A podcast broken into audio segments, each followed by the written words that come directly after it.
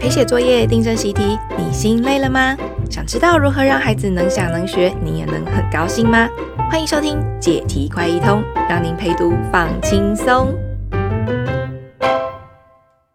Hello，各位听众朋友，大家好，我是主持人培瑜，我是小芬。小芬是我们数学想想国的教学长，想当然，今天就是要来解数学题了。今天呢，很特别，是一位爸爸来提问。他拿着一个六年级的题目说：“诶，小孩不知道为什么这种题目看不懂又写错嘞。”我先来念一下哦。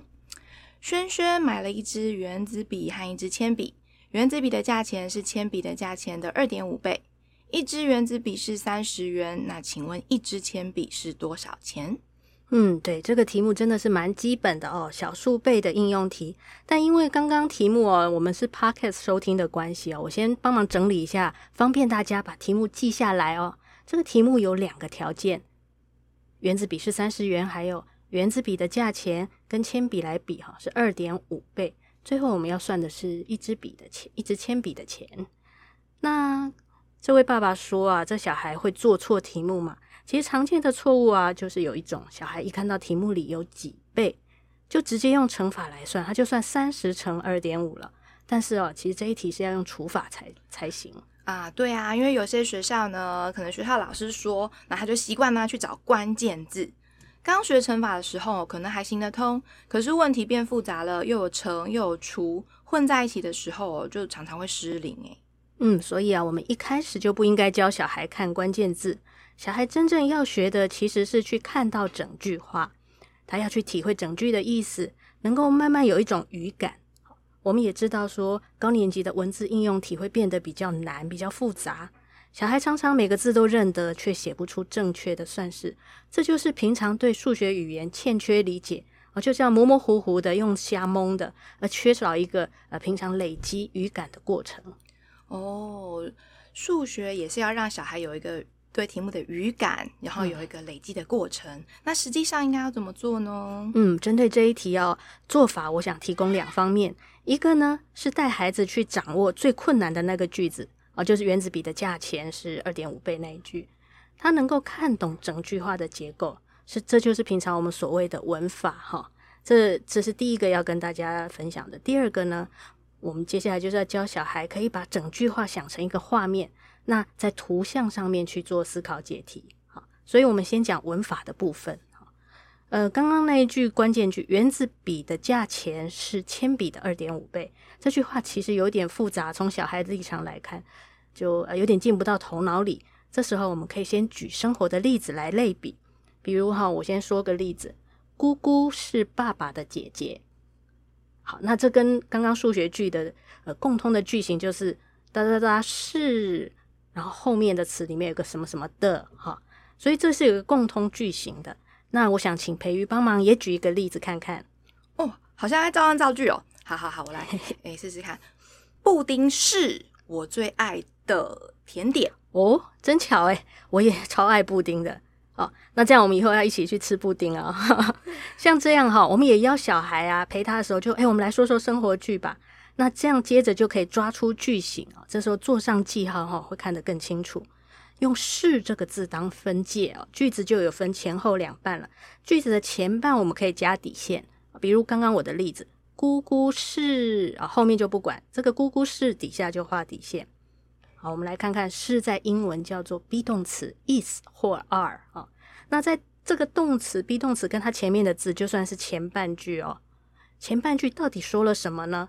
嗯，当我们听到姑姑是，这就表示要讲的人是姑姑，不是别人哦。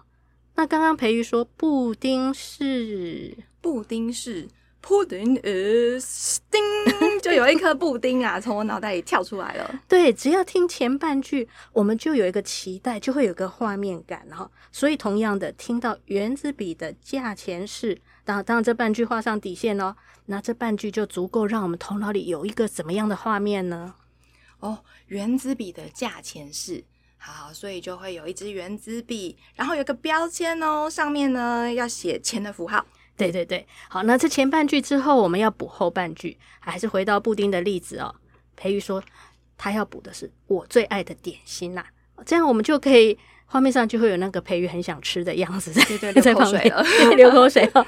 所以呢，诶，这个后半句的记号我们就把它圈起来，以示区隔哈。前半句是底线，后半句呃是一个补充，前面那个主角要讲，比如说爸爸的姐姐，我们把它圈起来，那我们就知道，我们说姑姑是哦，他是要讲跟爸爸的关系，而不是要讲姑姑是一个很。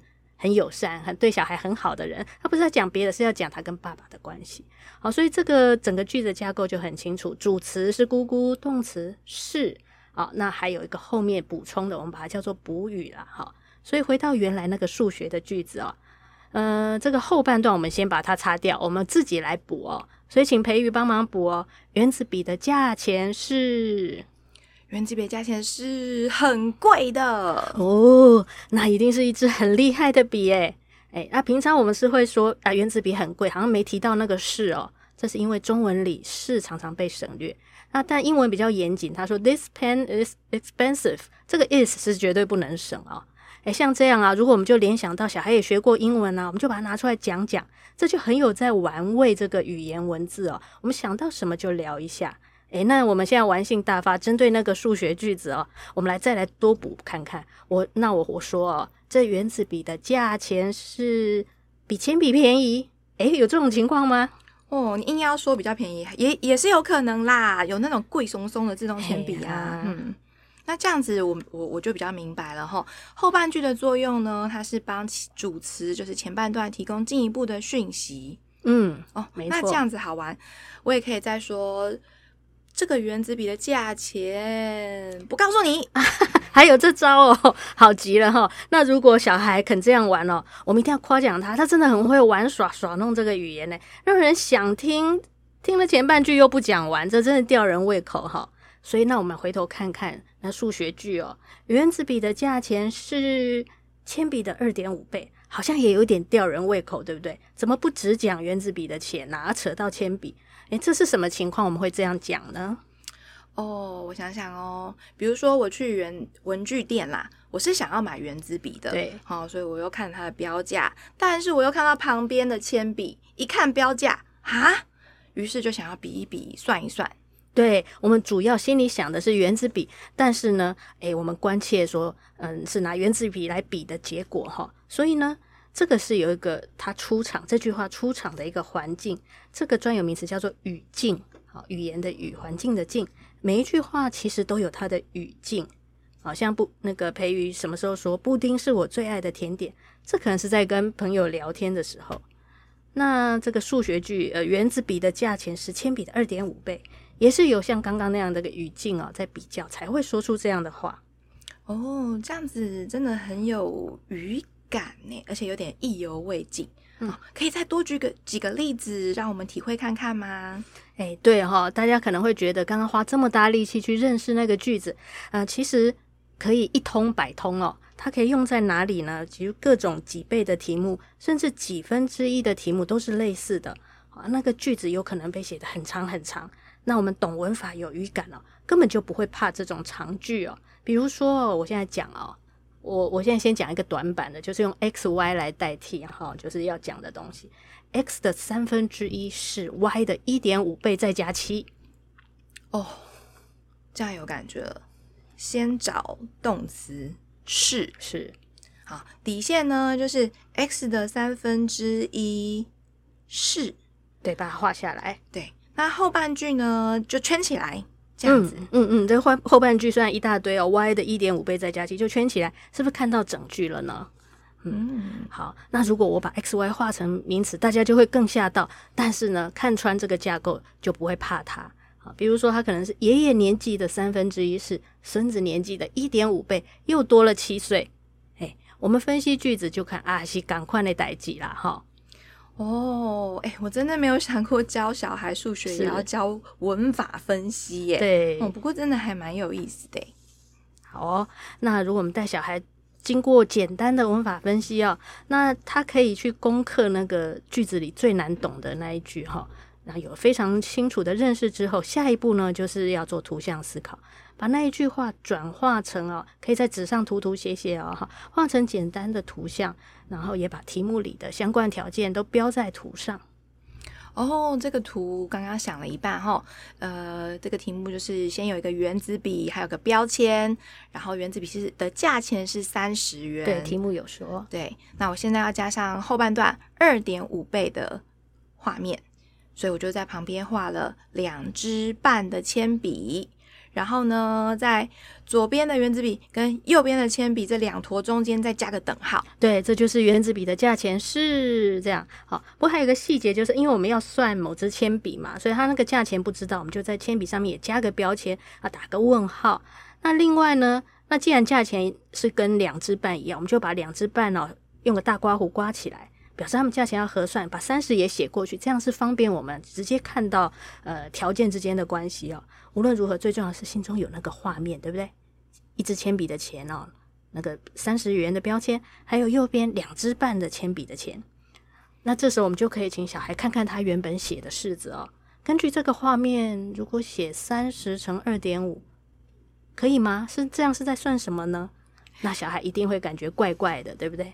哦，我了解了。刚刚前面讲这段，其实是要把它试着画出来，让小孩在图上可以看得很清楚，嗯、然后尽量就可以自己发现那个错误在哪里了。对，他就发现那个怪怪的，然后就知道说啊，要乘二点五是铅笔的钱，不是三十了哈。好，所以这个错误能够尽量让他自己发现。那接下来，那正确的算法要怎么办呢？呃，接下来呢，就要看小孩的状况哦。呃，其实可以直接，通常就是时间耐力也不会太多，可能就直接教怎么解。但是这个看出解法，我们放后半段。在这样的题目哦，我们其实还可以先估计一下那个答案会是多少，因为估计也是蛮重要的能力。说如果小孩有兴趣，我们就说，哎，我们看这图，我们未算先猜这样子。好，未卜先知，先算，先猜一下这两支半的价铅笔哦，总价三十哦。那我们来猜一下，一支铅笔大概多少啊？会不会是十块钱啊？哦，因为最两支半好像很难分，但是用三支来想就很好想嘛。然后最接近的一个整数，嗯、所以如果总价三十元分给三支笔，也就是钱要分成三份，那这样一支刚好就是十元。可是现在要分给两支半啊，那意思是说最后的半支它不能分到十元嘛？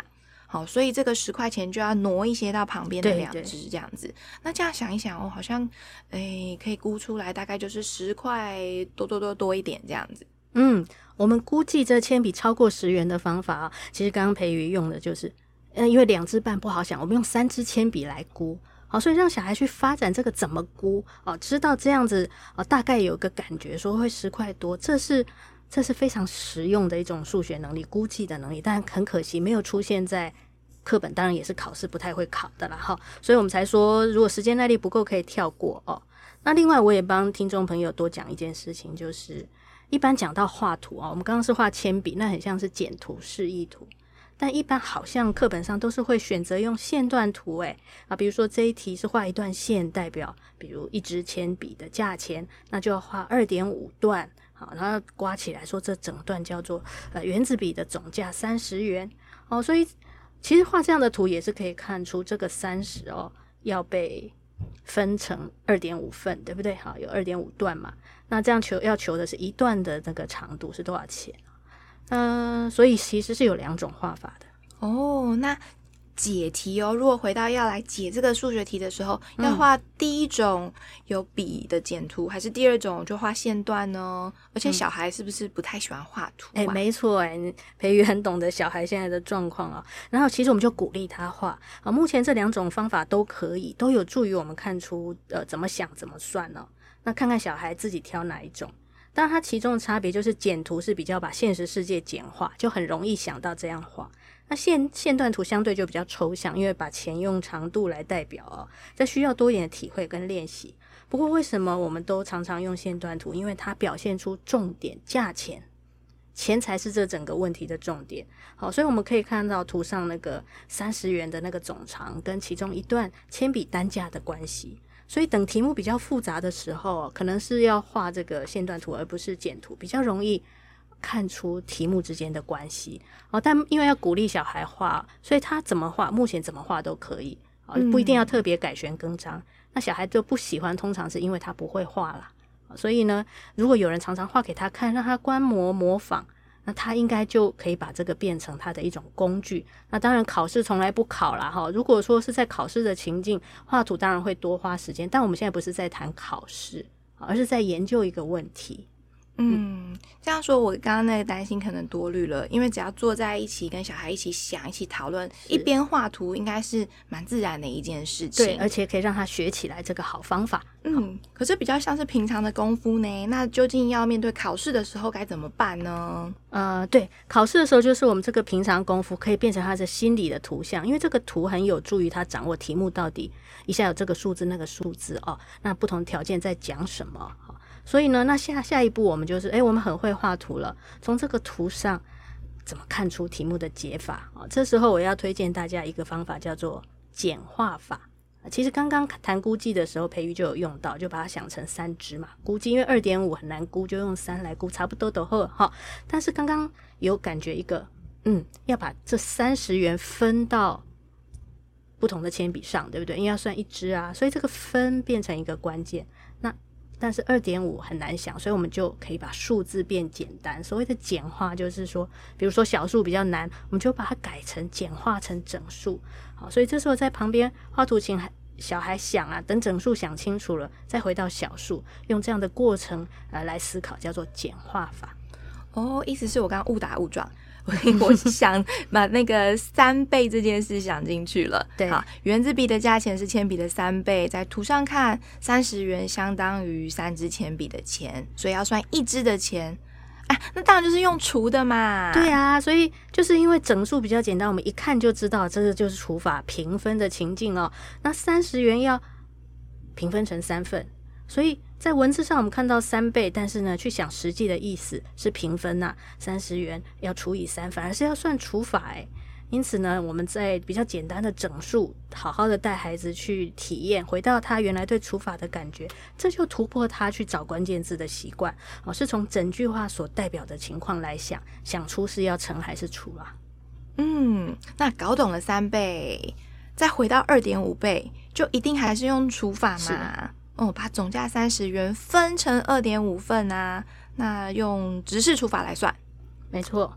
想到这里，原本的题目应该是解决了啦。哦，可是吼、哦，对于这个简化法，从小数改成整数，又再改回小数，其实我从小啊一直都觉得这个怪怪的。哦，有埋藏这么久的疑问啊，赶快说啊。嗯，对，就是为什么可以这样改来改去，算法都不会变？嗯嗯，小数也可以这样，整数也可以这样子。为什么都是用除法？对啊，哈，感觉好像除以小数，好像到了另外一个新的天地，诶诶，可是改过去改过来，算法都不变哦。这个疑问哦，这个心理这个敏感度非常的厉害，因为这个想到很深刻的地方，它涉及除以小数当初是怎么定义的？哦，除以二点五到底是什么意思啊？那为什么又可以用直式那样算一算就算出答案？这个哦，这个部分课本其实没有去写，老师哦，学校老师一般也不懂。哦，所以大概都是用乘除关系来带过哦。这什么意思？就是说，当我写出铅笔的钱乘二点五倍哦，等于三十元。那倒过来，倒过来就好像呃，铅笔的钱乘三等于三十啊。倒过来要算铅笔钱，就是除以三呐。好，那所以这其实也还是在套用说啊，整数的时候乘除有这个关系，那到小数还是不变啦。那但是有一方面把问题推给小数乘法，对不对？那小数乘法是什么意思？那二方面这个乘除的关系，难道到了小数这个新世界还对吗？所以原来的问题都还在那里。其实哦，就没有真的把它道破了。哈，但是培瑜问的这个东西哦。光是要厘清问题，像听众朋友可能听个羞夸五、当不五五煞煞哈，这不是三言两语讲得清楚，但是是一个很深刻的道理。这有兴趣的朋友可以去看一下五年级的数学强项，我们有个单元叫除以小数的道理啊，这个是讲得很细致啊，这个有兴趣的朋友啊，这一个建议。哇，今天真的是收获太多了哦！从一开始这个六年级的题目看似简单哦，可是真的是不容易讲得清楚。那小芬呢，带着我们呢，用三个步骤，好，大家我们一起来复习一下好不好？第一个呢，嗯、就是来破解这个题目的文法，我们来看清楚题目。那第二个呢，就是用图像的方式呢，然后把这个题目的条件写清楚、看清楚。再来呢，用简化法哦，这是学校都不会教的，可以用一种估计的方式。那最后最后，如果对于除法还是有很多的疑惑，想要弄清楚，嘿，可以去找数学想想的课本来看啦。好，那虽然是一题哦，花了很大的功夫，但是一题通，其实其他相关性也都会很顺畅哦，所以值得我们花这样的力气，好好的陪小孩。太棒了，谢谢大家。那如果有任何关于数学、语文的问题，也欢迎大家在留言或者是来信。那解题快通，我们下次见喽，拜拜，拜拜。